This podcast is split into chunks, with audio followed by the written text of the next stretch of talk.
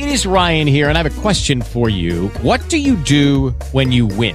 Like, are you a fist pumper? A woohooer, a hand clapper, a high fiver. I kind of like the high five, but if you want to hone in on those winning moves, check out Chumba Casino. At chumbacasino.com, choose from hundreds of social casino style games for your chance to redeem serious cash prizes. There are new game releases weekly, plus free daily bonuses. So don't wait. Start having the most fun ever at chumbacasino.com. No purchase necessary. BGW. Void were prohibited by law. See terms and conditions. 18 plus.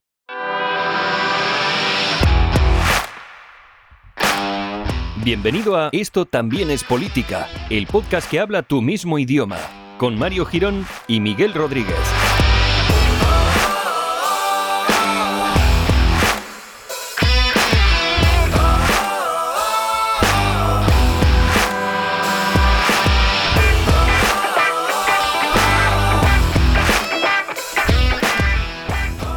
Amigues y amigues, bienvenidos un día más al podcast de Esto también es política, el podcast que habla de política y a veces mezcla otras cosas de por medio, incluso se mezcla con otros podcasts, pero bueno, eso como no lo habéis escuchado, pues ha pasado a la historia del podcasting.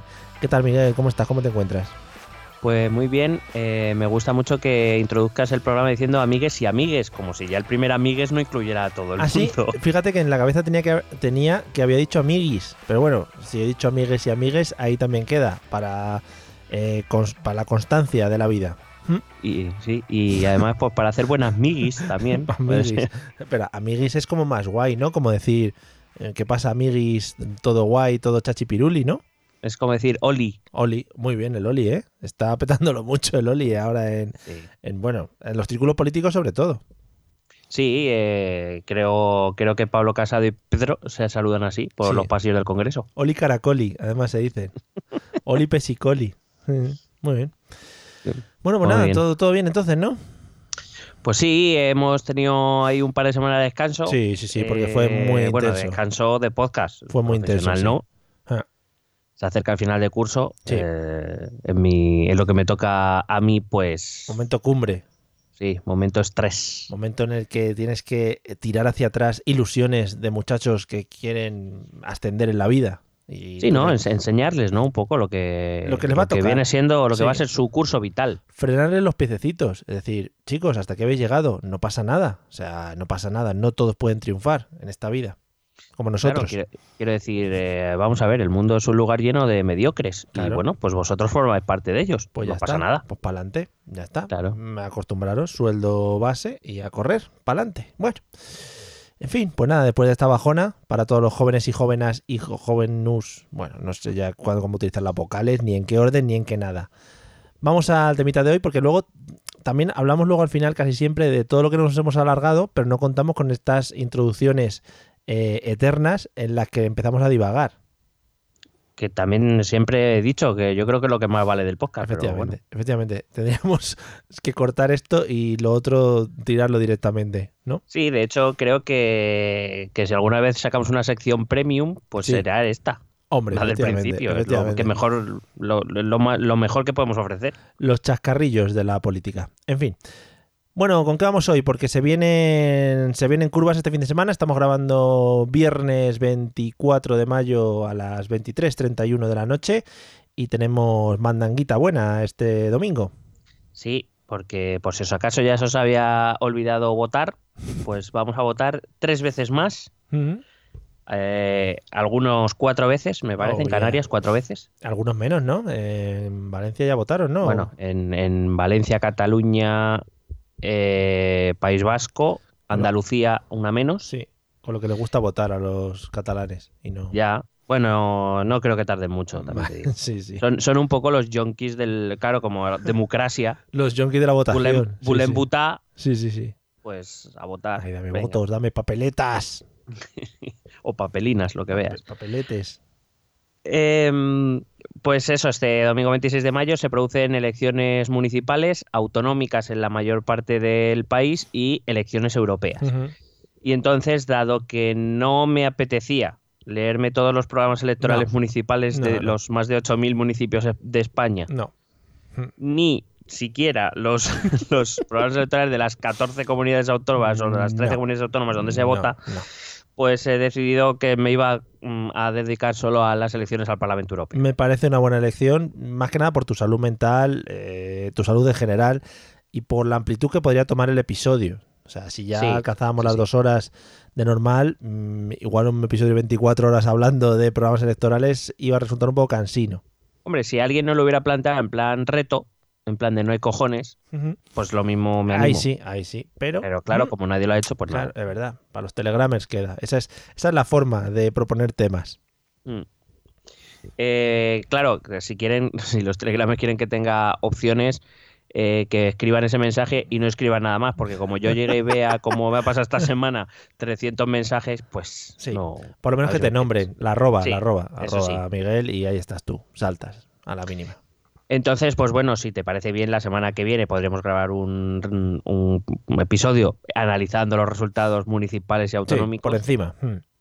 pero claro, eh, no. Después de, después de esas elecciones generales, yo leerme más programas electorales me ha costado. No, te veo. No, no. Además, lo, lo hiciste fenomenal. Para mí eres un héroe de la guerra civil. Y bueno, creo que no puedes alcanzar mayor, mayor rango ahora mismo. ¿Me estás diciendo que voy a acabar en una fosa común? No, hombre, es de los que ganan. Bueno, tampoco ganan. No, no sé si prefiero. Ya, sí, no sé lo- qué quiero que me llames muy bien. Mejor lo otro, es verdad, verdad. Bueno, bueno, tampoco. Bueno, en fin, dejemos No, ese tema. Mejor no. Vale. No, no eres héroe de la guerra civil. Venga. Gracias. Prefiero, yo prefiero ser un anónimo. Mediocridad, a tope. Vamos con ello.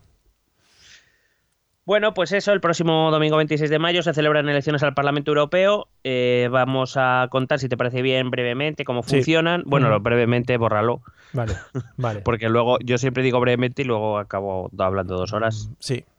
Bueno, Entonces- ya estamos acostumbrados. Eso es verdad.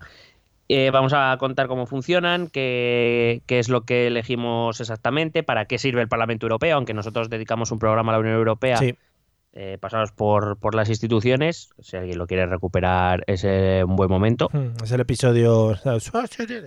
Ese, Correcto. de ahí. Y pues bueno, y al final, pues eso, los principales puntos de los programas electorales de los partidos que presentan aquí en España, eh, pues los partidos que todos conocemos y que iremos o no a votar el próximo Nuestros amiguis, los partidos, que los tenemos ya muy vistos. Bueno, eh, pues eh, en estas elecciones los ciudadanos de los 28 estados miembros, sí, 28, Reino Unido al final tiene que hacer elecciones europeas, Madre mía. que, que, por cierto, hoy ya ha salido Teresa May a anunciar su, su dimisión el próximo 10 de junio, si no me ha parecido leer mal, así que también veo que se avecina otro capítulo del Brexit. Está harta la señora también. Me- Yo me hubiera ido hace tiempo ya. Madre mía. O sea, ella ha esperado a presentar su plan, bueno, presentar su plan cuatro veces. el, otro día, te digo, si a la sí. tercera no te has dado cuenta ya, Ya, de que no te lo van a sí. votar. el otro día leí por, leí por Twitter, que se ha acoplado esto, leí por Twitter que, que ojalá Reino Unido hubiese ganado Eurovisión para que tuviesen que montar el año que viene con el Brexit todo el tema de Eurovisión. Hubiera sido fantástico, la verdad es que sí. Sí, sí, hubiera Y que, y que fuesen todos de todos los países europeos, pero solo con bandera de la Unión Europea, Claro, sí, sí, a sí. invadirlo. Maravilloso. Hubiera sido fantástico. Lástima que presentara una mierda de canción. Sí, es verdad. España no, España muy buena. No, no, España, la verdad es que nos tienen manía. Luego lo hablamos si quieres y Correcto. concretamos. Vale. Correcto. Bueno, pues eh, como decía, los ciudadanos de los 28 Estados miembros votan entre el 23, empezaron, como ya ha dicho Mario que día estamos grabando, pues ya decimos empezaron el jueves 23, acabaremos el 26 de mayo, a la, para elegir a los 751 diputados Uy. que conforman el Parlamento Europeo. Y nos quejamos, nos quejamos del tamaño de aquí. ¿Eh? Que nos quejamos del tamaño de aquí. Sí, sí, pues eso. Bueno, en realidad el parlamento- nuestro Parlamento es la mitad. Es El verdad. 50, sí, algo menos de la mitad, pero poco menos. Eh, estas elecciones que se celebran desde 1979, el Parlamento Europeo como institución europea existía desde antes, pero elegidas por sufragio directo desde 1979, es, eh, si no he contado mal, va a empezar la octava legislatura o la novena. Eh, bueno, me parece que son las novenas elecciones. Y, y bueno, pues las votaciones se celebran en diferentes días, lo explico ya, porque dependen de las legislaciones electorales de cada país. Que aquí yo tengo mi primera reflexión de si no sería mejor crear una legislación única para estas elecciones a todo el nivel comunitario. Pero, bueno. Per- perdona, ¿qué significa lo de las legislaciones diferentes? No entiendo. Que cada país decide cuál, o sea, se, le- se da un margen. eh, a ver, de- eh, el sistema electoral de cada país respecto a las elecciones europeas son elegidos por cada país. Sí. Con lo cual, eh, hay países que no tienen tradición de votar los domingos, Ah, ya, claro. votan otros días. Ujú. Entonces, pues se se mantienen las elecciones europeas, por ejemplo. Vale. Es verdad que la inmensa mayoría de países votamos el domingo 26, pero por ejemplo, el día jueves 23 ya votaron Países Bajos y Reino Unido. ¿Ya han votado? Sí, ya han votado. Lo que pasa es que no se pueden publicar los resultados hasta el domingo. Ay, claro. Qué Pero, por ejemplo, en Países Bajos sí que se ha publicado encuestas a pie de urna, porque la legislación eh, neerlandesa lo permite. Y ahí se supone que han ganado, según estas eh, elecciones, los socialdemócratas, contra todo pronóstico, porque las encuestas en Países Bajos le daban la victoria a la extrema derecha. Eh, sin embargo, pues parece que ha ganado Franz Timmermans. Pero bueno, ya ahora te hablaré de Franz Timmermans. Vale. Eh, viernes 24 eh, han votado ya, cuando estamos grabando, Irlanda y República Checa, aunque República Checa tiene dos días de votación. Vota hoy y mañana. Puedes votar hoy o mañana. Vale. Mañana, sábado 25, votan Letonia, Eslovenia y Malta. Y ya el viernes, el domingo 26, el resto de estados, incluida España. Hay que decir que la Unión Europea tiene una población de en torno a unos 509 millones de habitantes, de los cuales el censo electoral estaría en torno a los 420 millones de electores. Pues no hay votos para contar ahí nada. Ya. Bueno, no, porque luego no participa casi nadie, pero bueno. Muy bonito eso también. Eh, yo creo que esto ya lo hemos hablado en otras ocasiones. eh, se tiene poca cultura ¿no? de votación en las elecciones europeas. Bueno, eh, creo recordar que lo dije en el episodio de la Unión Europea, pero si no, pues lo digo ahora. Eh, creo que son, siguen, si- las instituciones europeas siguen siendo vistas aquí en España, por lo menos, como con mucha lejanía y es algo que no importa demasiado. Sí. Seguimos, y muchas veces, incluso dentro del voto europeo, cuando vamos a votar a las elecciones europeas, lo seguimos entendiendo casi más como unas elecciones nacionales que como unas elecciones que van un poco más allá. Sí. Creo que también es verdad que el sistema de elecciones europeas no ayuda mucho, quiero decir.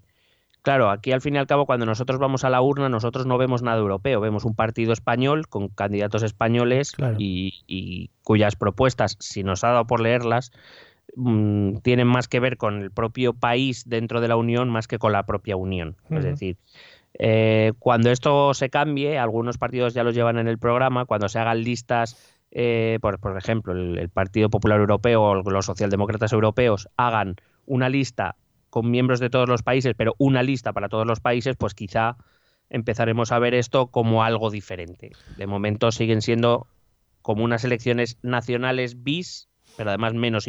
Sí. realmente. No sé si algún partido así de primeras de los españoles, de los que conocemos, destaca por ser eh, mucho más europeísta, es decir, que, que podría mm, dar o que da más de sí en las elecciones europeas que en las propias nacionales o en las de autonómicas o en las de los ayuntamientos, es decir, que su origen ha sido especialmente destinado a ese tipo de elecciones.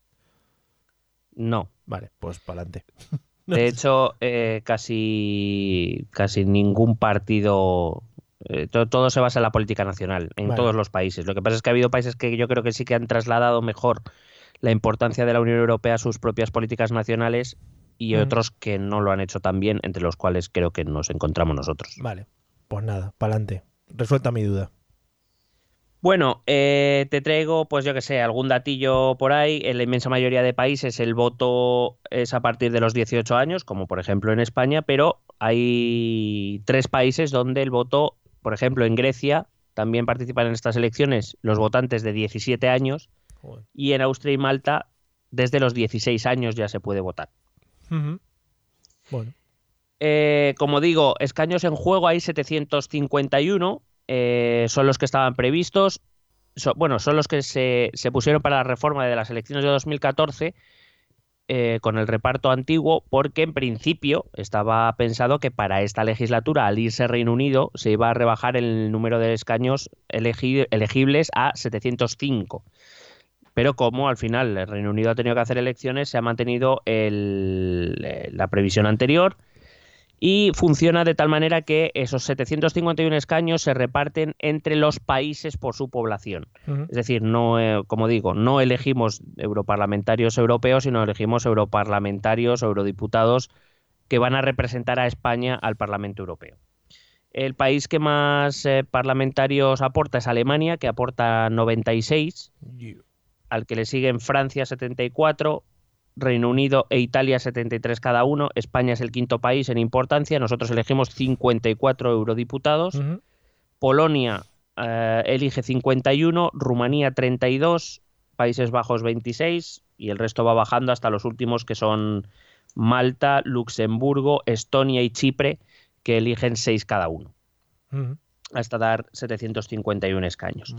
Eh, como digo, en principio, en cuanto Reino Unido se vaya, eh, no sé exactamente cómo lo harán, porque si se va a esta legislatura, se irá en mitad de la legislatura. No sé si simplemente saldrán los, los diputados británicos, los 73 diputados británicos, y se quedará con la conformación actual hasta las nuevas elecciones, o harán algún tipo de, de arreglo. En cualquier caso, lo que se tiene previsto es que cuando Reino Unido se vaya, si se va, eh, Uy, pues serán 705 eurodiputados, de los que Es- España tendrá 59. Subiremos, eh, tendremos 5 eurodiputados más. Son más importantes. Ojalá se levanten todos a la vez y se vayan todos del, del hemiciclo. Hombre, y con una música de Benigil o algo. Claro, es verdad. O de Juego de Tronos. Da igual. Bueno, eh, ¿cómo se reparten los escaños? La verdad es que, eh, como te decía antes, el sistema electoral es elegido por cada país, así que como no me voy a meter en la legislación electoral de cada país, me voy a concentrar en cómo España ha elegido eh, o decidió elegir a sus eurodiputados. Vale. En España tenemos circunscripción única para elegir eurodiputados, es decir, no hay circunscripciones pequeñas como en el resto de elecciones. Eh, digamos que todos los votos valen lo mismo. Y, eh, por cierto, en estas elecciones no hay umbral electoral, es decir, no se requiere un mínimo de votos para entrar al reparto, Sí. aunque el, eh, el Parlamento Europeo hace menos de un año votó una resolución en la cual obligaba a todos los estados a poner un umbral, a fijar un umbral mínimo entre el 2 y el 5%, lo que cada estado quisiera, pero un, mínimo, un umbral mínimo del 2 o entre el 2 y el 5% de los votos. Lo que pasa es que para estas elecciones España no lo puede, no lo aplica porque la legislación europea dice que cambios en la ley electoral solo son aplicables a unas elecciones si ha pasado al menos un año desde su aprobación. Como no ha pasado ese año, eh, en estas elecciones eh, no tenemos umbral electoral. Vale. El sistema de reparto es DONT, del cual hemos hablado infinidad de veces en este podcast. Maravilloso. Y, y- pero igual que siempre hemos hablado de DONT como un problema, bueno, perdón, la circunscripción como un problema Sí. en las elecciones generales, eh, siempre acabábamos diciendo que, por ejemplo, en aquellas circunscripciones grandes o en las elecciones europeas, que era circunscripción única, eh, DONT es muy proporcional. O sea, que aquí no va a haber mm, pollos de...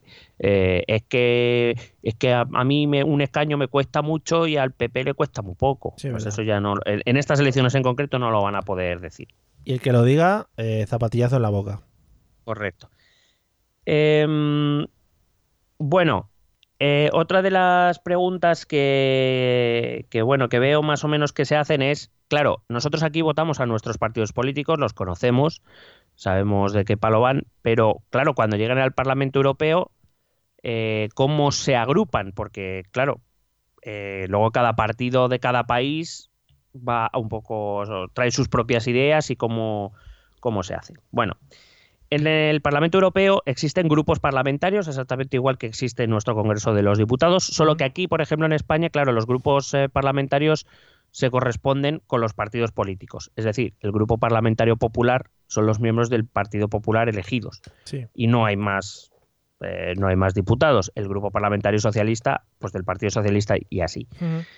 Eh, entonces, eh, el- en, en la Unión Europea, en el, parla- en el Parlamento Europeo, eh, esto es un poco más complicado porque, como digo, claro, ni siquiera partidos que pueden ser asimilables tienen las mismas ideas porque luego la realidad de cada país es distinta. Claro. Así que, más o menos, sabemos que los grupos parlamentarios europeos son esas alianzas, alianzas entre eh, partidos ideológicamente cercanos, pero que tenemos que tener en cuenta que no son, no son iguales. Pero bueno, en luego sí que de vez en cuando sí que dicen, oye, reunión de los socialistas europeos y invitan a todos, o reunión de la extrema derecha europea. Pero claro, es lo que dices. Luego cada país tiene sus cosas, cada partido tiene sus movidas o lo que sea. Eh, eh, no sé si más o menos se moverán en los mismos, en las mismas ideas o en las mismas propuestas o en las mismas luchas en la- el Parlamento Europeo.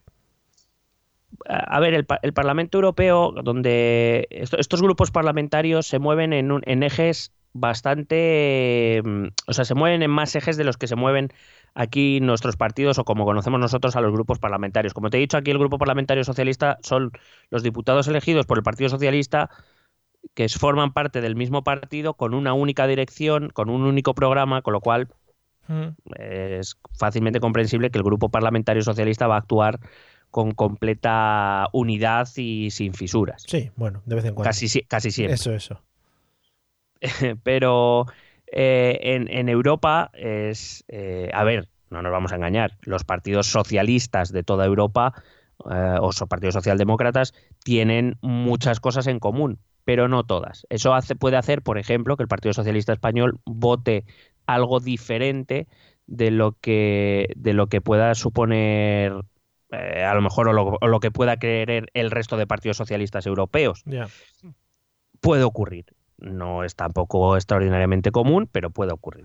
Vale. A eso hay que añadirle lo que tú decías. Las direcciones de los partidos a nivel nacional se reúnen con otras direcciones de partidos que forman parte de la misma línea ideológica eh, con, de otros países eh, comunitarios y toman, digamos, o, o, deciden líneas a seguir para que sus eurodiputados voten. Pero además hay que recordar que cuando esos eurodiputados forman parte de partidos que están en los gobiernos nacionales, hay que recordar que hay otra institución europea, el Consejo Europeo, que es donde se reúnen los jefes de Estado de Gobierno, que también toman sus propias decisiones. A veces esas, esas tres líneas chocan y, y a veces, como digo, estos grupos parlamentarios hacen que su dinámica interna sea mucho más compleja de lo que nosotros podemos ver aquí en España en nuestro, en nuestro Congreso de los Diputados. También habrá parte de postureo en todas estas reuniones, quiero decir, en todas estas alianzas, ¿no? Porque a partidos emergentes también les, les viene muy bien aparecer en Europa al lado de otros partidos un poco más potentes que más o menos guarden su línea ideológica. Bueno, claro, eh, a, a Ciudadanos le ha ido bastante bien y o, o le, le ha ido bien y le irá bien estar a la sombra de la República en Marcha de, de Macron, por ejemplo. Eh, bueno, eh, Podemos con el partido de Melenchón también eh, le ha ido bien. Veremos cómo le va a Vox. Que Vox está, eh, fíjate que es que me parece muy gracioso porque Vox hace como que todavía no ha decidido a qué grupo va a ir, Como si Sí. no supiésemos que va a ir con Le Pen, con Orbán, Sí, con sí. Salvini, Bueno, no sé. Se hacen los duros también, son así. Pero bueno, claro, a ellos les, les interesa hacerse esas fotos, claro, claro. Bueno, eh, si te parece bien, te resumo muy brevemente los, los grupos parlamentarios que ha habido esta legislatura. La Venga. mayoría de ellos se mantendrán, puede que alguno cambie, Sí. pero bueno, la mayoría de ellos sí que se mantendrán. Ahora mismo el, el principal partido o el que más diputados tiene es el Partido Popular Europeo, que es un partido de centro derecha derecha, Sí. un partido no bueno, Claro, va de- No, entiendo que con las mezclas que habrá y con la mezcla de partidos, al final, eh, pues es que no está de más indicar todo ese tipo de, de- de- de lados, hacia dónde van o hacia dónde no van. Es decir, que igual es doble derecha porque es más derecha que centro, etcétera, etcétera. No, hombre, decía centro derecha derecha porque ocupa partidos. Vamos a ver, eh, aquí en España, por ejemplo, está el Partido Popular, es el, el partido español que está dentro de este grupo parlamentario. Eh, pero quiero decir, hay partidos que están más centrados y partidos que se escoran un poco más a la derecha sin ser excesivamente, o sea, sin ser extrema derecha, para que nos entendamos. Sí, sí. Ocupa un, un espectro bastante amplio, eh, ya te digo, es el grupo más, más grande de la Cámara. Y bueno, es, es un, para que simplemente comprendamos, es un grupo parlamentario que fue fundado por los partidos democristianos allá por la época de los 70, lo que eran los partidos liberales conservadores, eh, más, más liberales casi que conservadores, pero que, que se ha ampliado un poco eso a, a esos partidos más conservadores en toda Europa. Para que nos hagamos una idea, ahí está recogido pues la Unión Democristiana Alemana de Merkel, está la, Le République en francés o, como digo, el Partido Popular Español. Vale. Eh, cada grupo parlamentario es verdad que ha llevado un candidato porque una de las primeras cosas que tiene que hacer el Parlamento Europeo cada vez que es elegido es elegir al presidente de la Comisión Europea, que para que nos entendamos, aunque para más detalles, por favor, acudan a nuestro podcast sobre la Unión Europea número y eh, es elegir al presidente de la Comisión Europea que viene a ser como el gobierno de la, de la Unión Europea, quien ejecuta lo que los jefes de Estado de Gobierno por un lado y el Parlamento por otro le dicen lo que, lo que tienen que hacer. Ujú. Ok. Entonces su candidato es Manfred Weber. Esto es una novedad porque generalmente los presidentes de la Comisión Europea, por lo menos los últimos que yo recuerdo, han sido de países pequeños. Vamos a decir que las grandes potencias, sobre todo Alemania, Francia, Reino Unido, no han querido tener presidentes de la Comisión mm, para no romper un cierto equilibrio. Es, igual que en la ONU. En la ONU hace muchos años que no hay un presidente de la ONU que sea de un país grande, de una gran de las grandes potencias, porque digamos es como desequilibrar un poco la balanza de poder. En este caso, el Partido Popular Europeo presenta a un alemán, a Manfred Weber, que es uno de los protegidos de Angela Merkel. Y quizá esto sí que pueda ser algo bastante novedoso. Veremos si están en disposición de hacerle presidente de la comisión. Luego el segundo grupo parlamentario serían los socialdemócratas, los socialdemócratas que reúne a los partidos de centro izquierda, izquierda, Sí. eh, más también son un partido igual que el Partido Popular Europeo, son, son partidos proeuropeos, reúne a todos los partidos socialistas, socialdemócratas de los países de la Unión. Eh, aquí es donde se encuadraría el Partido Socialista español, Pero- el obrero español. ¿Hay representación de algún partido en concreto que no sea proeuropeo, de los que están representados en la Cámara? Eh, Sí, sí, sí, sí, claro. Ah, vale, vale. Sí, sí, ahora llega, ahora llego a esos. Vale, vale. Eh, y su candidato es este Frans Timmermans del que te hablaba antes, Sí. un neerlandés que ha sido ahora ha, ha sido uno de los vicepresidentes de la última comisión, la de Jean-Claude Juncker, eh, y que, como digo, según estas encuestas a pie de urna, parece que ha conseguido una victoria inesperada, del todo inesperada en su propio país. El tercer grupo en importancia en la Cámara son los liberales, eh, más conocido, bueno, eh, son, son nombres más largos, yo los reduzco para que nos entendamos Vale. es el grupo parlamentario más conocido como ALDE, que es un partido de liberales, como digo, un partido de muy proeuropeo también, donde se inserta, en nuestro caso estaría inserto eh, Ciudadanos. Y cuya candidata sería la danesa Margrethe Vestager, que es la que realmente ha ido a los debates y a las entrevistas, porque eh, ALDE ha presentado siete candidatos a presidir la Comisión Europea. Joder, colega, claro. Para tener alternativas también.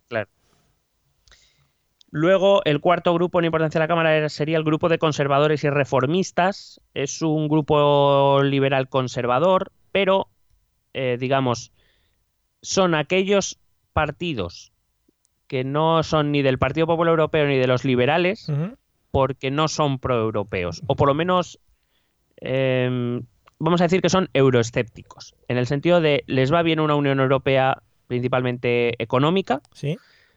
pero tampoco hay que ir más allá. Mm, ¿vale? Para que nos entendamos, aquí es donde está el Partido Conservador Británico. Vale. que recuerdo que todo el tema del Brexit vino, Sí. entre otras muchas cosas, por este tema de que, que ellos no querían avanzar en la integración europea, la integración comunitaria, que les va bien una unión económica, eh, Sí. con los, eh, las ventajas económicas, pero ya, que tampoco hay que pasarse. Mm, Vale, vale, vale. También está el Partido Justicia y Libertad de Polonia, que es el que actualmente gobierna, en- con sus letras, con su nombre en polaco, sus siglas serían el PIS, Hombre, muy bonito. Que está gobernando y que eh, este ya es derecha, bastante derecha. De hecho, Justicia y Libertad podía encuadrarse perfectamente en otro grupo parlamentario, pero bueno, ha decidido quedarse aquí para dar una imagen de moderación. vale. Son proatlánticos, muy partidarios de mantener la OTAN, nada de hacer un ejército europeo, unas fuerzas defensivas europeas. Son antifederalistas, es decir, pues eso, no avanzar hacia los Estados Unidos de Europa, que se suponía que era el objetivo final, aunque a este paso llegaremos en 2742. Ojalá. Estaremos aquí para contarlo, amigos. Hombre, no lo dudéis. Sí. Eh, y bueno, pues eso, es euroescéptico, eh, no es Salvini, no es Le Pen, no es Farage, pero a pesar de que UKIP creo que sí que está por aquí, pero em, pero no tanto, o sea, son euroescépticos, pero no tanto como, como esta gente fantástica que nos da la vida. Entonces, a ver que lo entienda. Eh, toda la gente está que se encuadra dentro de- del euroescepticismo, que por cierto tenemos otro episodio hablando de eso, eh, está o tiene representación en la Unión Europea, sobre todo pues, para intentar defender sus ideas y bloquear el avance de los demás, ¿no? Sí, precisamente uno de los candidatos, eh, unos cabeza, la cabeza de lista del Partido Socialista a estas elecciones, Josep Urrey, decía que no es tanto el peligro de que los, estos euroescépticos eh, tomen el gobierno, que quizá no exista ese peligro, sino que consigan un tercio del Parlamento Europeo. Con un tercio del Parlamento Europeo pueden bloquear cualquier, cualquier iniciativa y, claro, en el momento que eso ocurra, pues la Unión se bloquea. Claro. Sí, o sea sí. que Bueno, no creo que eso no ha pasado en ningún parlamento, ¿no? Ninguna vez. En- De momento no, porque eh, hasta esta legislatura la, la unión de populares y socialdemócratas, y ya no te digo más, de un, populares, socialdemócratas y liberales, ha sido abrumado, la abrumadora mayoría del Europarlamento. Entonces, de momento no ha habido ese problema, pero por primera vez sí que nos podemos encontrar con ese problema. Bien. Otro grupo sería la Izquierda Unitaria Europea. Es un grupo de izquierdas muy de izquierdas, de partidos de izquierdas y muy de izquierdas, Sí. eh, de tono anticapitalista. Ojalá- eh, Ojalá hubiéramos tenido la voz de Rajoy diciendo muy izquierdas y muchos izquierdas. porque son de izquierdas, Mucho muy de izquierdas. izquierdas y mucho izquierdas. Recordemos, amigos, que una de las grandes frases de Rajoy es el alcalde el que elige el vecino de los alcaldes del vecino del alcalde. Para sí, que, sí, sí, sí. Bueno, en fin. Siempre hay que tener un recuerdo para don Mariano. Siempre. Bueno, eh, decía que es un grupo, pues eso, de ideología anticapitalista. eh, hablan siempre de la reforma de Europa, lo podemos entender porque dentro de este grupo se inserta Podemos, que habla de que Unión Europea sí, pero esta Unión Europea no, que habría que reformarla para hacerla con mayor, eh, más democrática, Sí. más con mayor participación ciudadana, Con bueno, otro lo que ya conocemos porque conocemos de qué va la vaina. Sí. Luego está el grupo de los Verdes Alianza Libre Europea, que es un grupo, es el partido ecologista, es un grupo ecologista de partidos ecologistas de izquierda, evidentemente, Mm. que eh, La los ecologistas de la derecha son los que les mola la caza, ¿no? Y los toros y estos. Es decir, defendemos a tope de matar animales. bueno, eh, acabas de llamar ecologista a Vox. Claro, coño, pero es, es otro punto. Es la ecología vista desde otro punto. Acuérdate de lo que has dicho, luego ya me, Vale. ahora volveremos a eso. Venga, me acuerdo. me lo Y que sobre todo son partidos que tienen muy, muy por ejemplo, eh, la visión de una Unión Europea de las regiones más que, más que de los estados. ¿Vale? Le- eh, apuestan más por eh, políticas más descentralizadas, eh, pues eso, darle menos poder a los estados para dárselo más a las, a aquellas instituciones estatales que están más cerca del ciudadano. Eh, no, he, no he comentado más candidatos más que de los tres importantes porque a día de hoy son los que más opciones tienen de convertirse en presidentes de la comisión, pero sí, Sí. me gustaría hablar, vamos, eh, simplemente nombrar a la candidata de este grupo parlamentario que es Ska Keller.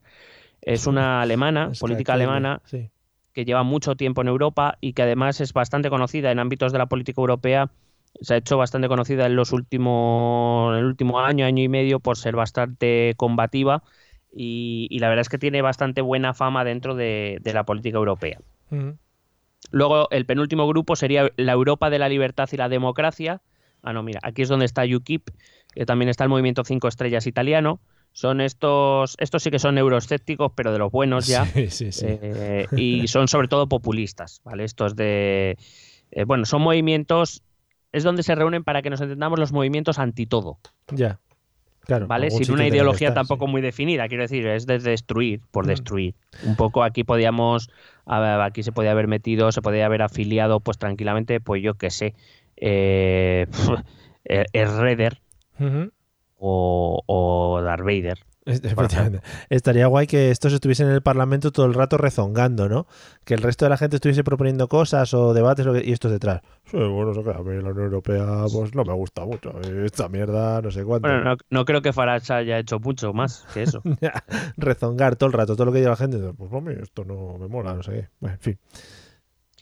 Y por último está el grupo de la Europa de las Naciones y las Libertades, grupo mm, euroescéptico, pero también eh, destructivo, Sí.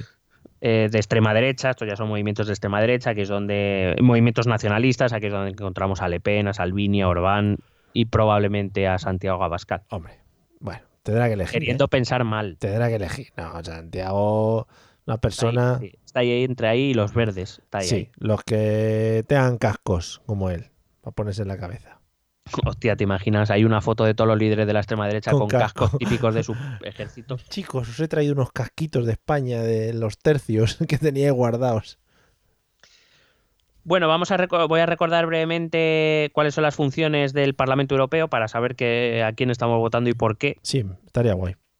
Eh, hay que recordar, lo primero, decir que el Parlamento Europeo es la única institución comunitaria eh, elegida por sufragio directo por los ciudadanos europeos. El resto no se, se- ya se eligen por otros métodos que- en el que no participamos. Y eh, bueno, brevemente, eh, su, tiene tres funciones principales. La primera tiene un, un poder legislativo. Es verdad que la iniciativa normativa, es decir, de proponer normas y leyes, no es del Parlamento, es de la Comisión Europea, pero es el Parlamento Europeo donde se debate, bueno, donde se le da la forma final a las propuestas, donde se debaten y se votan las, las propuestas legislativas. Eh, los proyectos legislativos más comunes eh, son aquellos que deben contar con la aprobación tanto del Consejo Europeo, repito, la reunión de jefes de Estado y de Gobierno, como del Parlamento Europeo.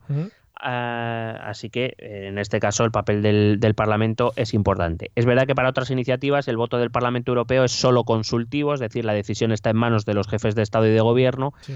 pero eh, eh, es importante que el Parlamento Europeo se pronuncie sobre in- esas iniciativas también, porque eh, puedes, pueden dejar en evidencia a los jefes de Estado y de Gobierno si aprueban algo en lo cual el Parlamento Europeo, que repito, es la única institución elegida por los ciudadanos europeos, eh, pues por poner un ejemplo, lo- se muestran en contra de una propuesta y los jefes de Estado y Gobierno deciden aprobarla, eh, evidentemente no pueden hacer nada contra eso, pero sí eh, recordar a los jefes de Estado y de Gobierno que los representantes de los ciudadanos europeos son ellos y que están haciendo algo en contra de su voluntad, Sí. lo cual tampoco deja en una posición demasiado cómoda a estos jefes de Estado y de Gobierno. Si en algún momento se alcanzase lo que comentabas antes de los Estados Unidos europeos, supongo que cogería más poder, cogería más importancia este Parlamento.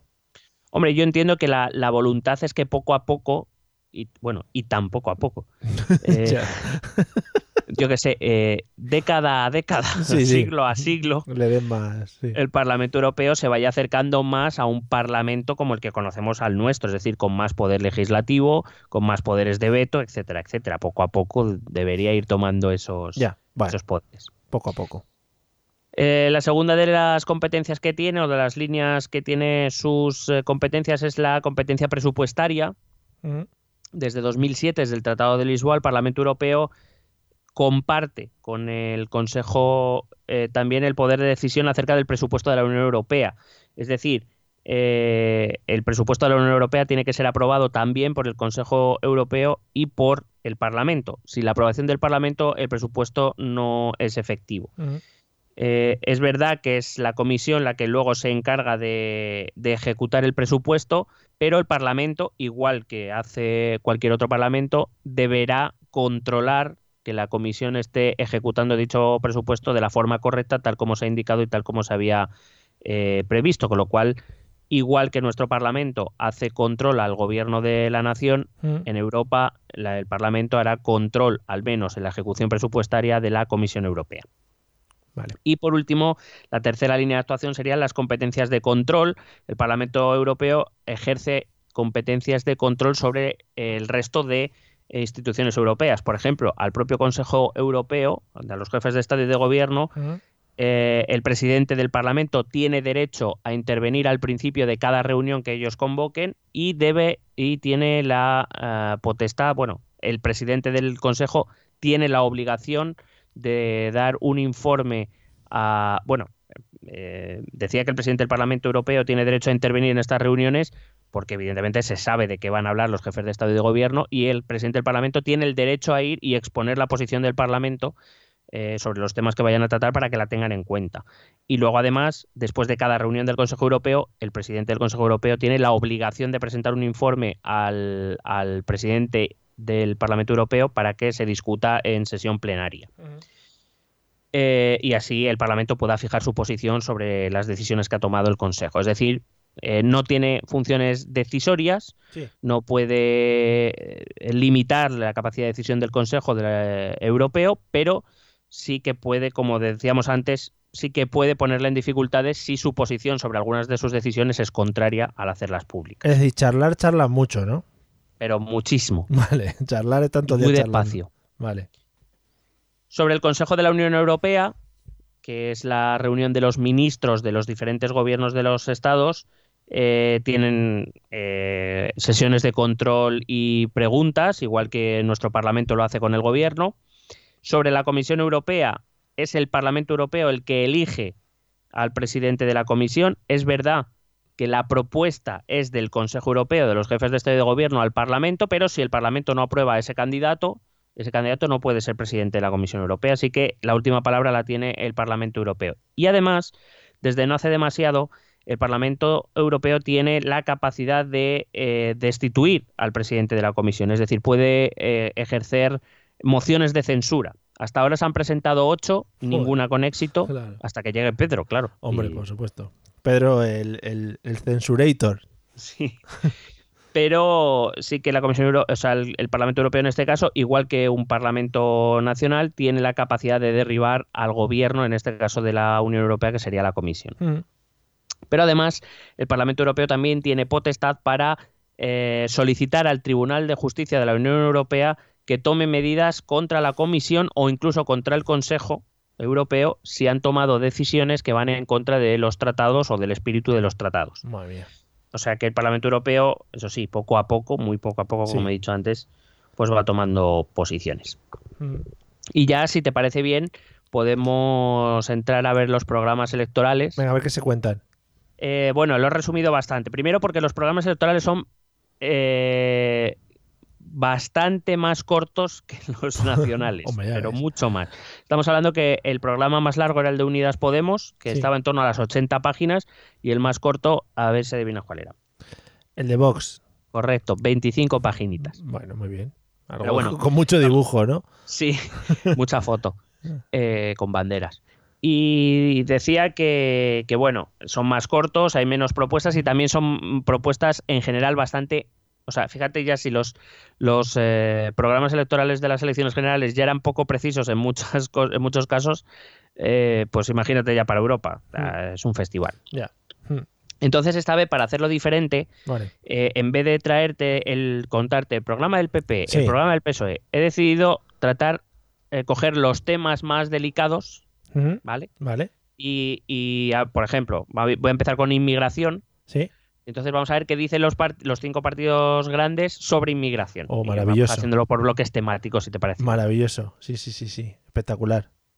bueno, pues vamos con el bloque de inmigración. El Partido Popular para Yo inmigración... creo que la gente, perdona, la gente podría ir haciendo porra, ¿no? Antes de escucharlo, que vaya diciendo en los comentarios de no sé qué red social. eh, que- si, si quieres, si quieres, podríamos dar, eh, po- podemos dar las, las propuestas y que intenten adivinar a qué partido. une los puntos, ¿no? Sí.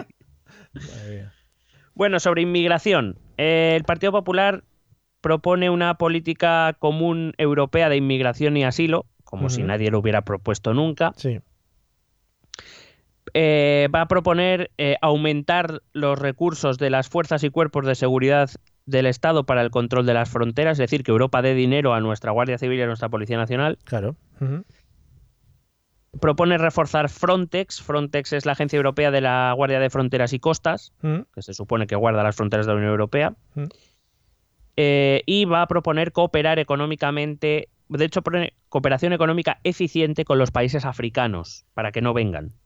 Muy bien. que. Supongo que eh, eh, luego, es decir, mm, se notará mucho eh, la situación geográfica de cada país en cuanto a propuestas de este estilo, ¿no? Es decir, a países igual centroeuropeos no les preocupa tanto el contacto con la inmigración, que les preocupará porque no la tienen directamente y tendrán otro tipo de pensamiento en cuanto a estas, a estas propuestas.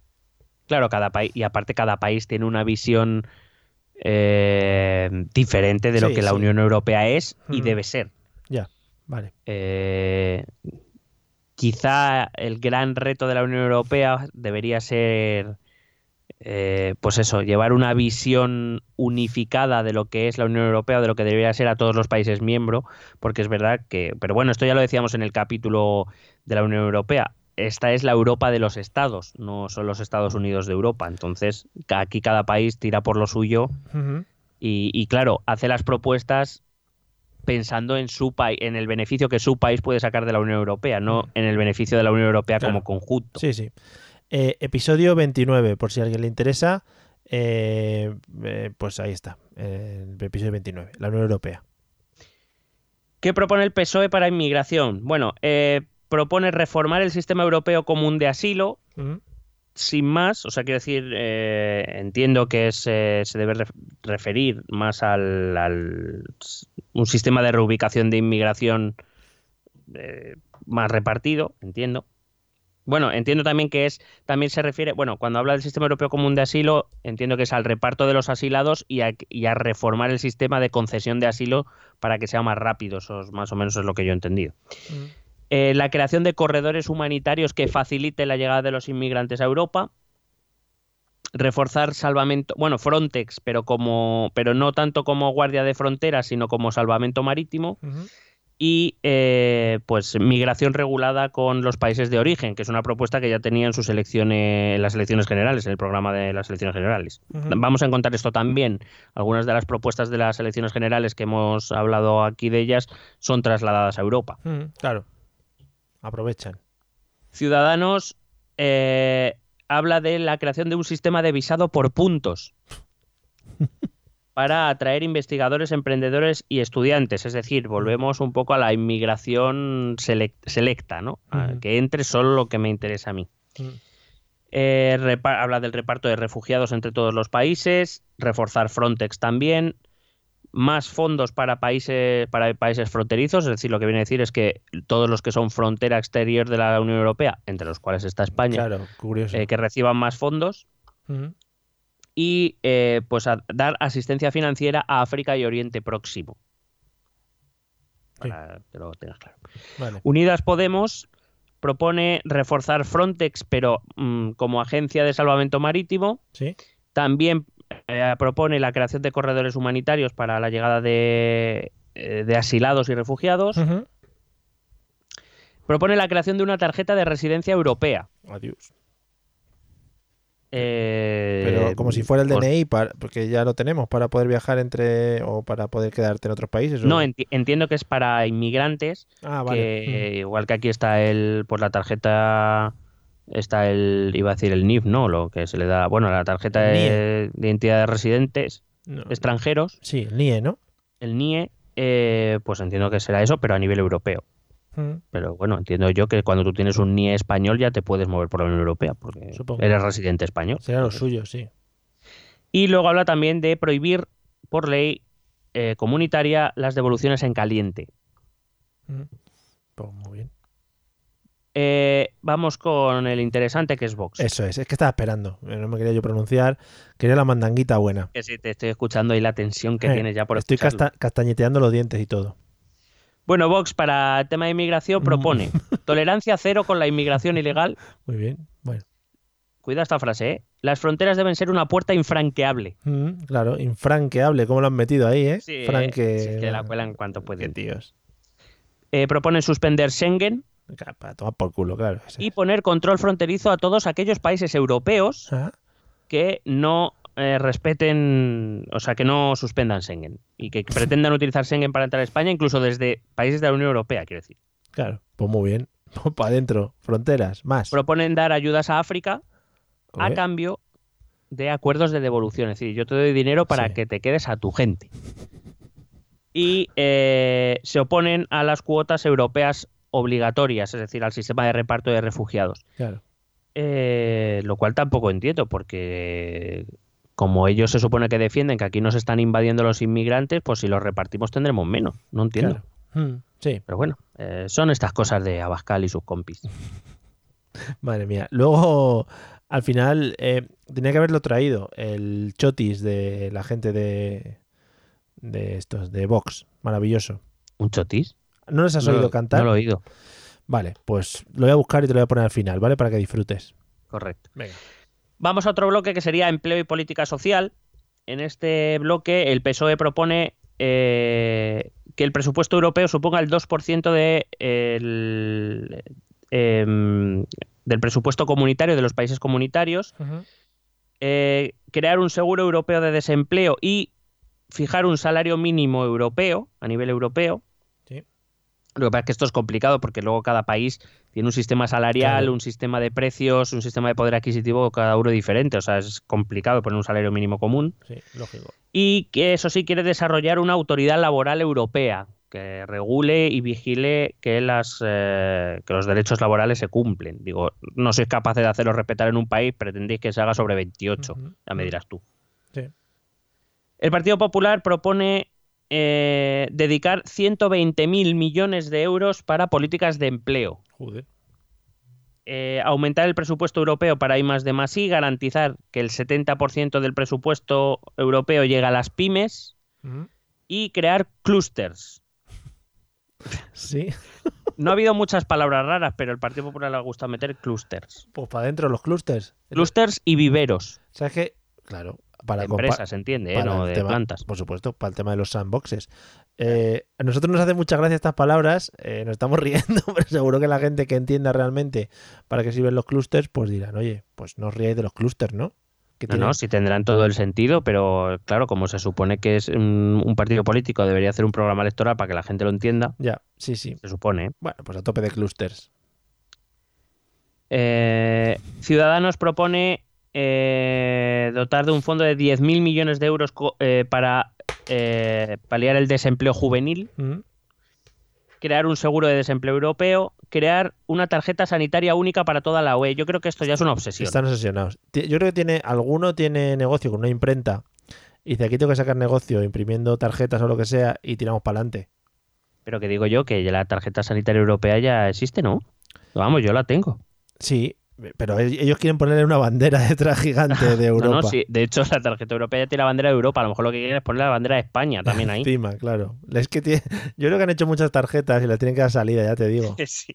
Se han comprado una máquina de hacer tarjetas y hay Sí. que amortizarla, macho. Hombre, para adelante. Y también proponen la compra europea de medicamentos, o sea, compra de medicamentos a nivel europeo, para que salgan más baratos. Ah, muy bien. Pues mira. Sí, está muy bien porque luego cada médico en Europa utiliza lo que le sale de los huevos. Sí. Entonces ya me dirás tú. Unidas Podemos propone eh, poner el salario mínimo obligatorio en todos los estados Sí. del 60% del salario medio. Claro, sí, sí. Para adelante. Díselo. En España serían 1.200 euros. O sea, lo que no eres capaz de conseguir aquí en tu congreso lo vas a conseguir en Europa. Díselo por a los, por no- sus cojones. a los países nórdicos o todos estos, sí. un seguro de desempleo europeo. eh, proponen eh, que la negociación colectiva a nivel europeo sea obligatoria Sí. y eh, proponen reducir la jornada laboral de todos los ciudadanos europeos a 34 horas semanales. Mm, a ver, menos, menos. Cuanto menos, mejor. Sí, díselo a Suecia, que fue el que lo probó y ha dicho no, no vamos a volver a 40. Claro. Y proponen la despenalización del cannabis, Para adelante. Vámonos. porque había que ponerlo en algún lado. Claro. Madre mía. Y eh, las eh, propuestas de Vox sobre políticas, de, políticas sociales y empleo concretamente son ninguna. Porque dicen que eso son competencias nacionales y que la Unión Europea no se tiene que meter. Claro. A mí Bueno, no de me hecho, toquéis. no dicen ni eso, o sea, realmente pasa. A mí no me toquéis mis cosas. Esto se queda en mi país. Venga, para adelante. Seguimos. Otro bloque importante sería eh, el de política exterior, seguridad y eh, defensa. Mm. ¿Sabes? He traído los bloques así más representativos. Vale. Por ejemplo, ahora sabemos que está en boga que si ejército europeo sí, ejército Sí. europeo no. Ujú. Vamos a ver qué, pro- qué proponen nuestros partidos. El PSOE propone crear un grupo de intervención militar que culmine a medio plazo en un ejército europeo. Eh, ojo a esta propuesta. Esta propuesta me ha dejado todo loco. Propone el PSOE eh, crear un Consejo de Seguridad Europeo. Explico. El Consejo de Seguridad es un organismo que hay dentro de la ONU, Que está compuesto por 20 países miembros de la ONU, en el cual eh, se deciden pues, las cosas más importantes de seguridad internacional, se deciden ahí. Y ahí hay cinco miembros permanentes, que son los vencedores de la Segunda Guerra Mundial, es decir, Rusia, China, Estados Unidos, Francia y eh, Reino Unido. Sí. son permanentes y tienen capacidad de veto, es decir, cualquier propuesta que llegue al Consejo de Seguridad y con que solo uno de esos cinco países diga no, ya no se puede hacer. Sí. Eh, pero luego hay 15 miembros que se van rotando, ¿vale? Cada dos años se Sí. hace una votación dentro de la ONU y se van cambiando los países. Vamos, que son 15 países que no pintan un carajo. Ya, Porque, efectivamente. decir, sí. quienes deciden son los cinco que deciden. Porque pasa. Bueno, pues, pues eh, el PSOE propone crear un Consejo de Seguridad Europeo donde haya 15 miembros, cinco de los cuales sean permanentes. No han sido todavía lo suficientemente soberbios para decir que España debería ser uno. Sí, claro. Pero vamos, estamos, está claro en lo que está pensando que España debería ser un miembro permanente de este Consejo de Seguridad Europeo. Sí, sí, sí. Por supuesto, hombre. Y que el resto, entonces, cinco permanentes, entiendo que debería, que está pensando en Alemania, Francia, Italia, España. No sé si estaba pensando en Reino Unido o ya está pensando en Polonia. Igual no se han enterado tampoco lo de lo del Brexit, ¿eh? Y cuentan con Reino Unido. No, no, por eso te digo que igual estaba pensando todavía en Reino Unido. Eh, también propone crear una representación única de la Unión Europea en organismos internacionales como el FMI, el Banco Mundial o el G20. Mm. Eh, lo que, que yo no sé muy bien, quiero decir, mientras se coordinen, pues cuantos más asientos tengas mejor, pero bueno, no sé, un poco peregrino. Y proponen crear una Fiscalía Europea. Uy. Eh, a ver, que la organicen los españoles, que estamos ahí, está la Fiscalía Española está a tope. Que la traigan aquí, sí. El Partido Popular, bueno, ahora te voy a, te voy a decir ahora es una muy buena también. El Partido Popular propone una política común de defensa mediante colaboración entre Estados, es decir, el Partido Popular no aboga por un ejército europeo. Mm. Eh, y aquí ya se nos va la pinza a todos en general. El Partido Popular propone crear una Carta Europea de Víctimas del Terrorismo, Mm. porque hay que hablar de ETA donde sea. Claro, hombre, por supuesto. Pa'lante. Eh, quiere crear una agencia europea de ciberseguridad, que dices, muy bien. Hombre, el Partido Popular está muy a tope con las nuevas tecnologías, ¿eh? Sí, sí. De hecho, ha propuesto que la sede de esta agencia europea de ciberseguridad, en su programa pone que debe tener sede en León. que no que tengamos nada contra León, pero no, no, no, sé. pero bueno, no, o sea, no es el Silicon Valley europeo, tampoco. Quiere propone un acuerdo de libre comercio con Mercosur, quiere crear un plan Marshall para África y quiere que la Unión Europea es que esta, es que esta, esta propuesta dice que eh, haya un sillón de la Unión Europea en el Consejo de Seguridad de la ONU. Entiendo como miembro permanente, pero entiendo que para poder conseguir eso, Francia y Reino Unido, que tienen dos de los cinco asientos permanentes, deberían renunciar para que solo tengamos uno entre todos. Yo no sé si esta propuesta va a ir Claro. muy lejos, pero bueno, ahí lo dejo. Sí, bueno. Eh, Ciudadanos propone la creación de un ejército europeo, eh, de hecho, eh, liderado por Espa- desde España, pone. Mm. Que desde España se lidere la creación del ejército europeo. Hombre, aquí siempre hemos tenido muy buenos ejércitos. Sí, sí, no, no, sí. Mm. Sí, sí. Bueno, Además, así que vayan conociendo el, el Parlamento Europeo, pues hay que dar un golpe de Estado también ahí Claro. o algo. Somos conocidos por los buenos ejércitos que siempre ha tenido España. Qué buena calidad de ejército. Y qué cascos. Salen Ya. muy buenos, salen muy buenos los ejércitos. Eh, también propone una voz única de la Unión Europea en la ONU. Mm. Que para qué vamos a tener 28, si o sea, quiero decir, 28 posibilidades de hacer llegar nuestra voz si podemos tener una sola. Claro. Quiero decir, con el tiempo entiendo que eso llegará, pero de momento me parece un poco absurdo. Luego pone liderazgo de España en las relaciones con América Latina y el Magreb. Sí, sí. Por lo visto, la Unión Europea sin España se va a caer. Zapatero, ahí le tenemos. Ahí puede entrar Zapatero. Sí, está a tope. Unidas Podemos propone también un ejército europeo, eso sí, con orientación defensiva. Ajá, sí, qué Vayamos a sorpresa. atacar, que no, atacar no. Qué sorpresa, ¿no? Bueno, sí, nadie se lo esperaba. No, pero digo que lo del ejército europeo me parece raro. Pero con orientación defensiva y controlado por el Parlamento Europeo. Claro, sí, sí. Que claro, evidentemente, ¿quién lo va a controlar si no? Claro. Y vestidos de. disfrazados de. Pues de esto sí que te va, pues te va, si te ha sorprendido esta, te va a sorprender esta también. A ver. Eh, Unidas Podemos propone mantener una relación privilegiada con los Balcanes, que bueno, ahí tal, y con Turquía. Esto me ha dejado Oh, loco. yeah. Mm, Además del Magreb y América. Hombre, con bueno. todos. Sí, sí. Bueno, pues nada. Esto ya no te va a sorprender. Propone que desde instituciones europeas se dé el apoyo a la, a la libre determinación de los saharauis y a Palestina. Muy bien. Esto era esperable. A Willy Toledo le gusta. Correcto. Y a Miguel Bardem. Eh, vamos con Vox. Venga, ya. Vox vamos. propone incrementar el presupuesto de defensa europeo. No un ejército, dos. Uno por, Por favor, uno de me hagan dos ejercicios. Sí, por si acaso, el de la recámara. Propone la participación española en misiones de combate contra el yihadismo. Claro. Y si no, jugar a Call of Duty, mientras tanto. mientras que no haya ningún pero contra combate. yihadistas. Sí, sí, sí, por supuesto. Call of Duty yihadista versión. Propone prohibir los homenajes a terroristas a nivel europeo. Muy bien. Para que no.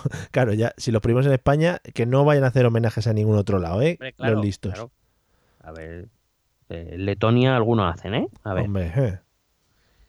Proponen rechazar la entrada de Turquía a la Unión Europea. Mm. Proponen reforzar las relaciones Unión Europea-Rusia. A Vladimir le gusta esto. Madre mía. Sí, sí.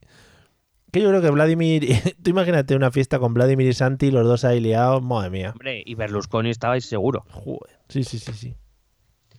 Y eh, eso sí, también propone llevar a cabo acciones diplomáticas concretas y efectivas para conseguir la devolución de Gibraltar a España. Por fin alguien habla de este temita que lo estábamos dejando mucho en el olvido.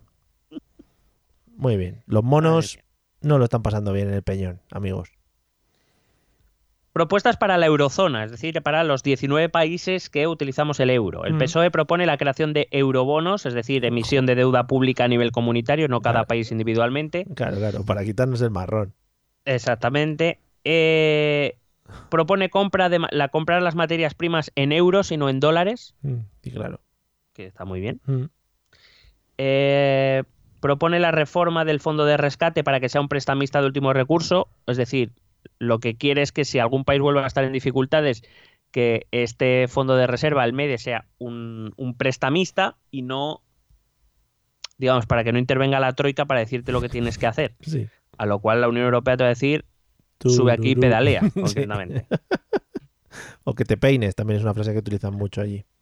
Y eh, también propone completar la unión bancaria, pues que sí que estaría bien después de 10 años ya completar una puta vez. Vale. El Partido Popular propone reforzar la consolidación fiscal y la reducción de la deuda pública, Sí. como si esto dependiera de la Unión Europea. O no sé si es que lo que entiende es obligar a los países a seguir esta línea, que ya lo hace, o sea que no hace falta que lo proponga. Propone crear un presupuesto para la eurozona, el fortalecimiento de las autoridades comunitarias de supervisión y liquidación de bancos, es decir, la unión bancaria. Ciudadanos propone también crear un presupuesto para la eurozona, eso sí, que apoye las reformas y la productividad de la economía española. Muy bien. Dile tú, dile tú, por favor, a los parlamentarios lituanos, checos y croatas que este presupuesto es, por favor, para la economía española. Claro. Dile, mira que nosotros somos más importantes Claro. que vosotros. Pringao. Quiere reforzar el papel de los parlamentos nacionales y la Eurocámara en el control del euro. Sí, Muy claro. Que como nos ha ido tan bien todo esto, pues dicen, vamos a tirar un poquito aquí. Correcto. Unidas Podemos propone crear un parlamento de la eurozona, o sea, otro parlamento. Sí, por si acaso. Sí. Eh, reestructurar y mutualizar la deuda pública que supere el 60% del PIB de todos los países de la eurozona. Es decir, todo lo que supere el 60% hacerlo como deuda común y crear los eurobonos también. Y Vox para la eurozona propone nada. Otra vez. Os he dicho que era un poco corto.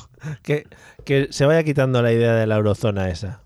Sí, Más ejército y menos eurozonas. claro, coño. Otro, con, con- con la eurozona vamos a crear un tercer ejército. Claro, hombre, un ejército en cada lado de la Unión Europea. Vaya a ser que nos ataquen por los dos lados. Vamos, hombre. Y otro a Turquía, a invadir Turquía. Y eh, la- el penúltimo bloque que te he traído es cambio climático y medio ambiente, que también Oh, está muy en rico. boga. Sí, sí. El PSOE propone crear un fondo europeo para la transición ecológica. Esto concretamente cogieron la medida del programa Pa'lante. de las generales que ponía fondo para la transición ecológica y le han añadido europeo. Claro. Y ya está. Reducir a cero las emisiones de CO2 en 2050, como si no estuviera ya puesto en la Unión Europea, pero te lo proponen porque queda muy bien.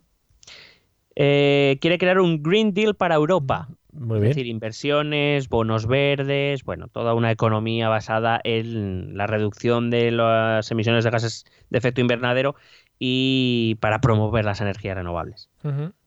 Y quiere crear una estrategia europea para reducir los desechos alimentarios, Muy bien. ¿vale? Para que tiremos menos mm, comida. Que malgastáis mucho, amigos. El PP propone también cero emisiones en 2050, otros lumbreras. Pone revisar el mercado del gas, pero revísalo aquí en España primero, cabrón. Claro.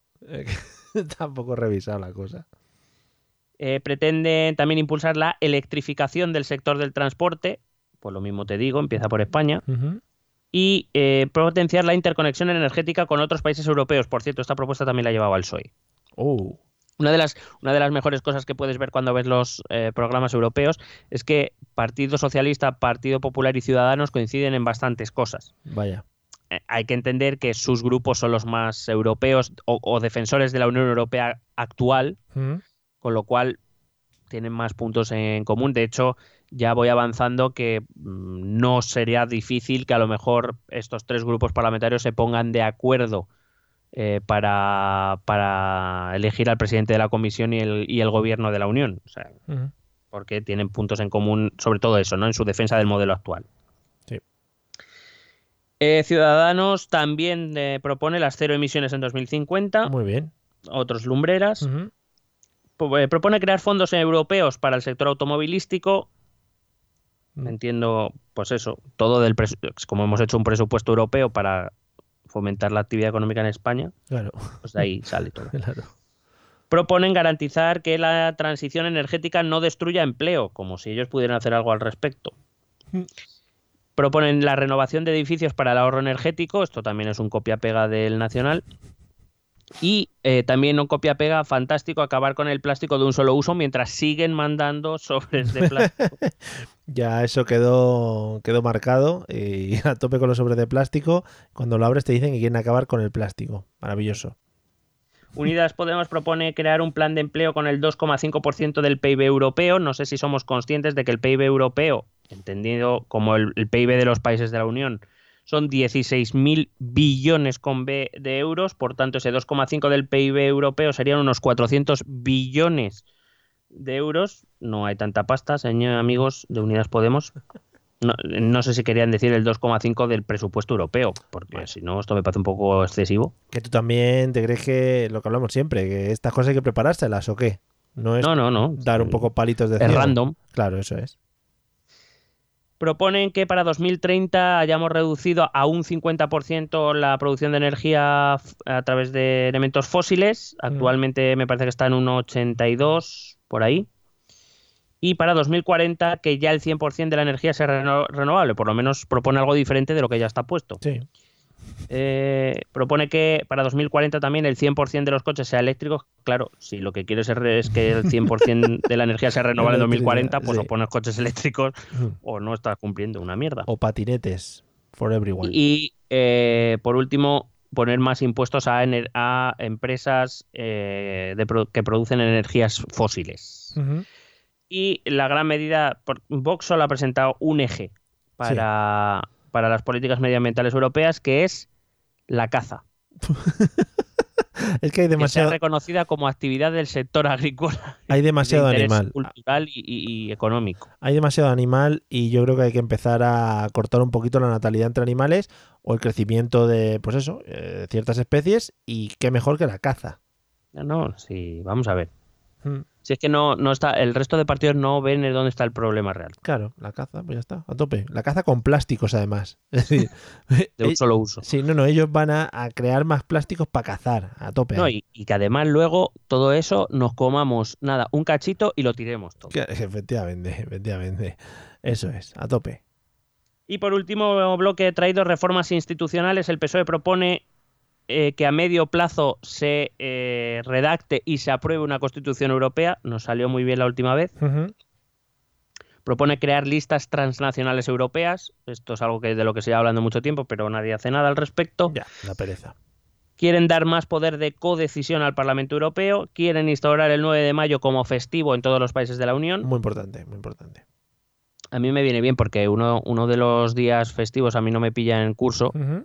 ¿Sabes? Pues entonces Sí. que quiten ese y pongan el 9 de mayo y así tengo otro día de vacaciones durante el Ah, curso. guay, guay, guay. Sí, sí. Bueno, a ver cómo pilla el año que viene y Además, eso, el vamos. 9, el 9 de mayo que estaría muy bien, ¿no? En plan, eh, Semana Santa, Puente de Mayo, el Día de Mm. Europa, me parecería fantástico. Pa'lante. Sí, sí, no, pa'lante.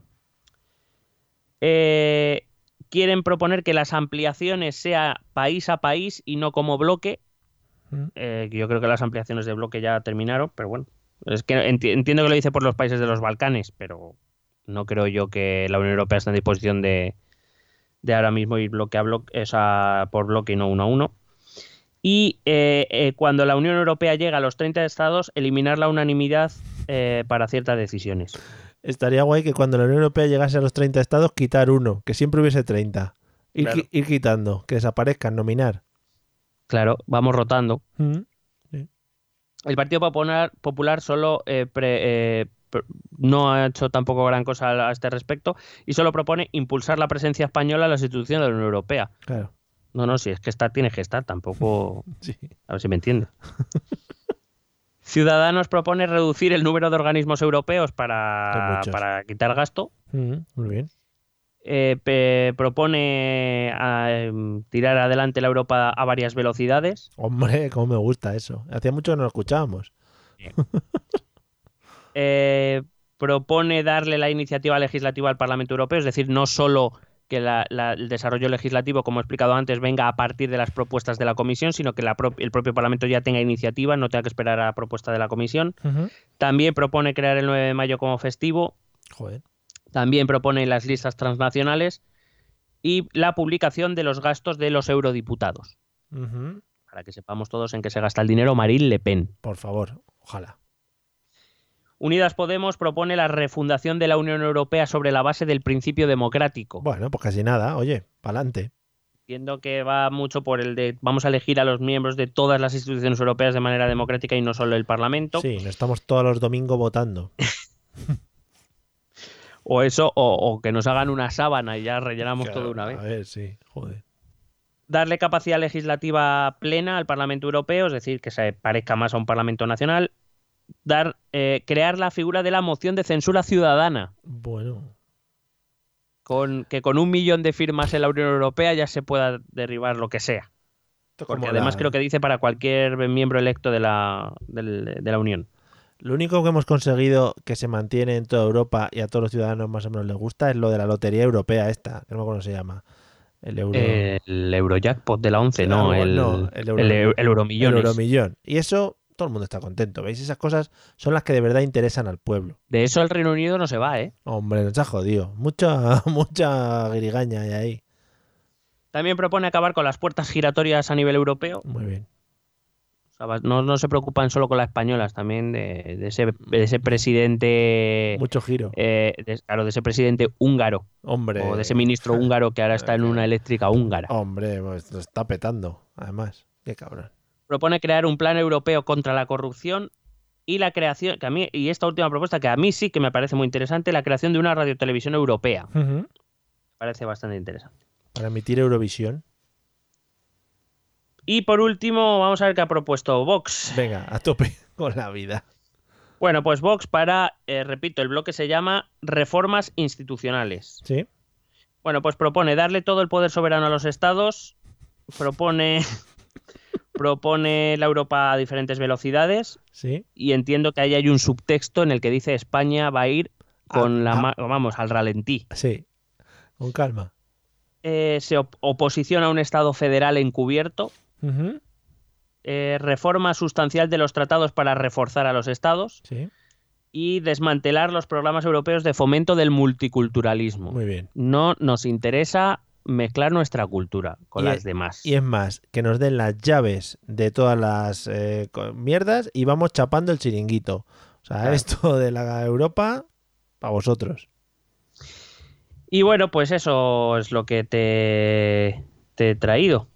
Oye, si te ha parecido bien. me ha parecido genial porque además eh, siempre está guay dar una visión un poco de este tipo de elecciones que no salen tanto por la tele porque en este caso además quedan un poco eclipsadas por las autonómicas y las municipales y amigos que también estamos votando para nuestro futuro aunque no lo tengamos tan en cuenta pero también estamos votando para nuestro futuro supongo Eh, sí, hombre. Vale. Eh, bueno, hay que decir que eh, una de las grandes razones por las que hay que ir a votar es para ver a quién queremos tener en el Parlamento Europeo, porque eh, para que nos eh, hagamos una idea, cuando nosotros votamos en 2014 la última vez, entre 2014 y 2019, pues mira, hemos tenido una crisis de refugiados, Sí. un Brexit, la llegada de la extrema derecha, la crisis económica. La verdad es que es interesante eh, bueno, es interesante que, que nuestras ideas estén siempre representadas en todos los organismos posibles, desde el nivel local hasta el nivel europeo. Sí. Entonces, pues claro, estas elecciones europeas son muy importantes porque, fíjate, eh, Reino Unido todavía no se ha ido, la extrema derecha puede coger fuerza, Sí. eh, veremos si va a haber más crisis de refugiados o de inmigración. Eh, vamos a ver, hay temas, hay temas, las relaciones con Rusia, con el tema de Rusia y Ucrania, las relaciones con Estados Unidos, son temas candongos Sí. que, que van a afectar a la, a la próxima legislatura, legislatura europea y estaría bien que todos también cuidásemos. Al fin y al cabo, nos guste más o menos, nos toca. Sí. Pues somos parte de la Unión Europea y lo que allí se decida nos afecta. Así que, pues ya que nos afecta, pues vamos a intentar participar desde nuestra propia ideología cada uno. Claro, acuérdense amigos que la última vez mandamos a Pablo Iglesias para allá y bueno, pues no trajo cosas buenas. Bueno, de recordar un, un dato que casi no se recuerda es que su grupo parlamentario eh, le propuso como presidente del Parlamento Europeo. ¿eh? Fíjate, ¿eh? no, no iba con aspiraciones ni nada ahí el colega. En fin, supongo que para el lunes, después de las elecciones municipales, eh, empezaremos con la mandanga de formar gobierno, ¿no? ¿O están muy relajados? Eh, hombre, yo supongo que algunas conversaciones habrá habido, pero vamos, ya, ya dijimos en nuestro análisis de las generales que, que con calma, con pa- paciencia. El exitoso análisis de las generales, que es decir. Sí, Vale. sí, correcto. Vale. Sí, además, además eh, más que las municipios, bueno, en, en algunos municipios, bueno, cuando hablamos de Madrid, Barcelona, las grandes ciudades también, pero claro, eh, esa formación de gobiernos autonómicos también tendrá que ver con, con las posibles negociaciones de las del gobierno eh, a nivel nacional y al revés también. Te regalo esta Entonces se van, comunidad. se van a dar claro, negociaciones en múltiples niveles al mismo tiempo. Claro, te regalo este ayuntamiento, esta comunidad, si tú me votas en otro lado, etcétera. Correcto. Muy bien. Y además acuérdate que, como bien dijimos nosotros, eh, también en nuestro exitoso análisis, Sí. los cuatro diputados independentistas han sido suspendidos, con lo cual ahora las mayorías necesarias, mientras esto siga así, eh, no van a ser... O sea, quiero decir, Pedro Sánchez probablemente podrá ser investido en segunda ronda con 174 diputados. Y, y ya vemos que, por ejemplo, para ser nombrada Meritxell Batet Sí. como presidenta del Congreso le valió con 175. Así que Mm. ahora mismo el PSOE tendría los números para formar gobierno sin necesidad de contar con independentistas. Bueno, al final cuenta de una manera indirecta con ellos. Bueno, claro, eh, los la decisión de los independentistas de, de no ceder el escaño a alguien que sí que pueda ejercer sus derechos, pues claro, ah, es también contar con que está rebajando el nivel para que los socialistas puedan formar gobierno, claro. En fin, bueno, pues nada, amigos, eh, seguiremos de cerca cómo es nuestra labor eh, todos estos temas. Eh, te, aviso, voy a poner los Mm. métodos de contacto y luego te voy a poner el chotis de Vox, como he quedado. Bueno, ¿vale? por favor, eh, estoy esperando. Venga, vamos a los métodos de contacto. ¿Quieres preguntarnos algo? ¿Proponernos algún tema? ¿Exponernos tu opinión? Ponte en contacto con nosotros. Es muy fácil. Envíanos un correo electrónico a esta dirección. Esto también es política.gmail.com. También puedes escribirnos en nuestra página de Facebook. Esto también es política. O en nuestra cuenta de Twitter, arroba etepolítica. O si lo prefieres, visita nuestro blog. Esto también es política.wordpress.com. Recuerda que puedes suscribirte a nuestro canal de YouTube. Y si quieres charlar con nosotros directamente, únete a nuestro grupo de Telegram. Busca el enlace en nuestras redes sociales. Porque tú también formas parte de Esto también es política. Bueno, pues vamos al lío. Eh, ¿Seguro que no has escuchado? ¿No escuchaste el chotis de Vox? No, no, te prometo que no. Espera, que se me ha ido el... eh, Fíjate que lo he buscado en una página de... Bueno, de, de cabecera. En este caso en ABC. Que yo creo que era el mejor sitio donde podía poner este chotis.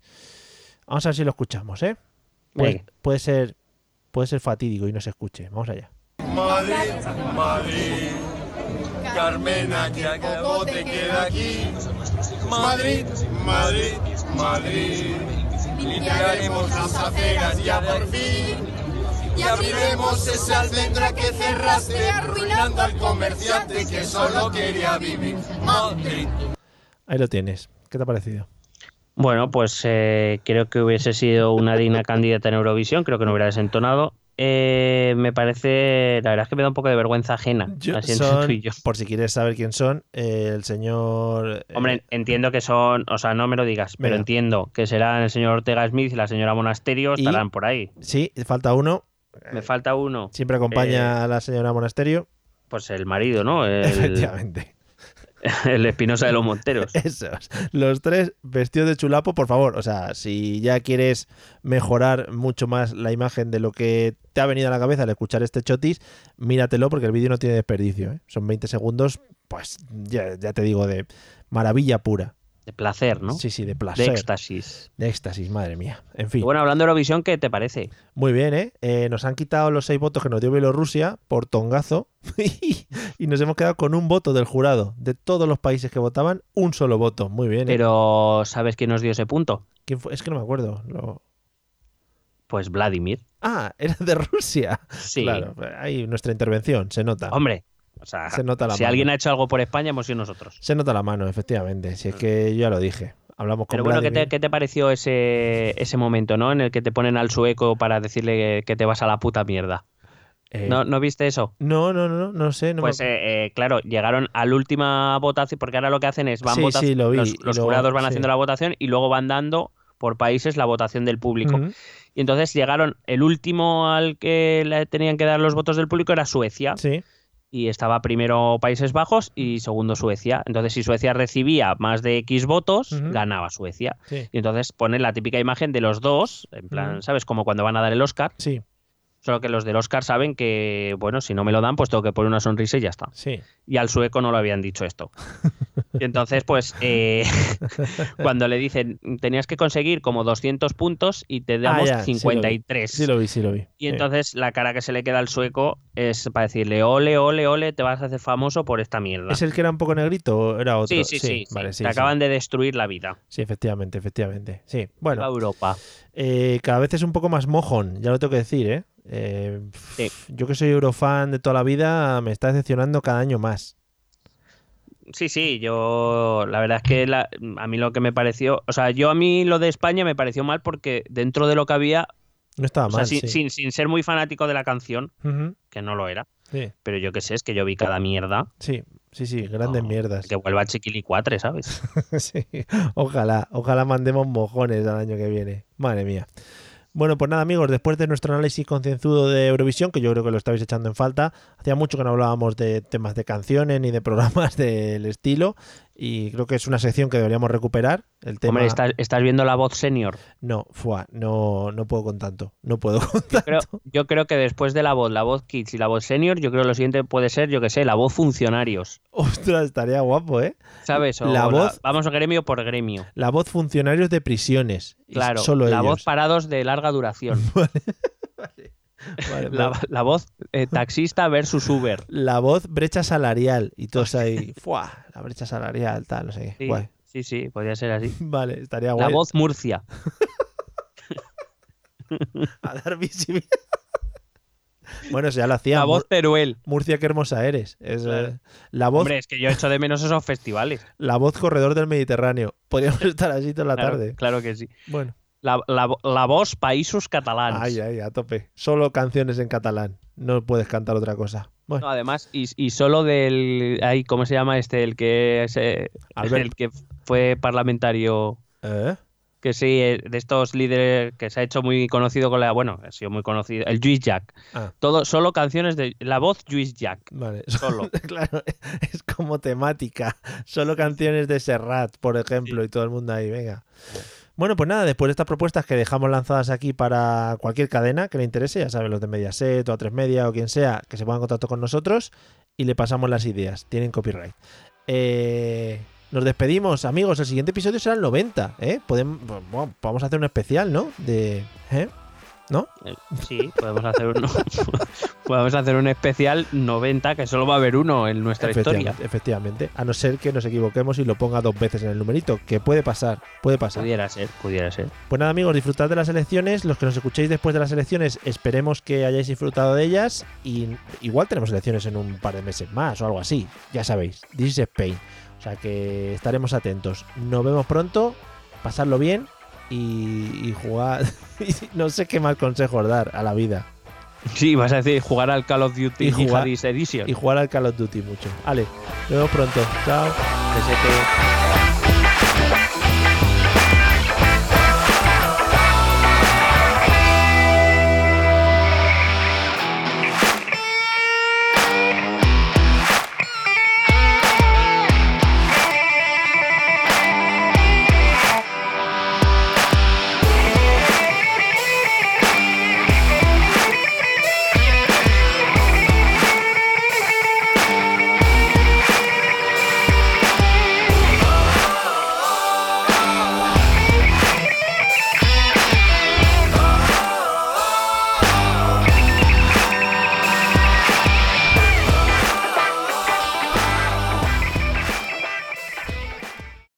Lucky Land slots, you can get lucky just about anywhere. Dearly beloved, we are gathered here today to. Has anyone seen the bride and groom? Sorry, sorry, we're here. We were getting lucky in the limo and we lost track of time. No, Lucky Land Casino, with cash prizes that add up quicker than a guest registry. In that case, I pronounce you lucky. Play for free at LuckyLandSlots.com. Daily bonuses are waiting. No purchase necessary. Void where prohibited by law. 18 plus. Terms and conditions apply. See website for details.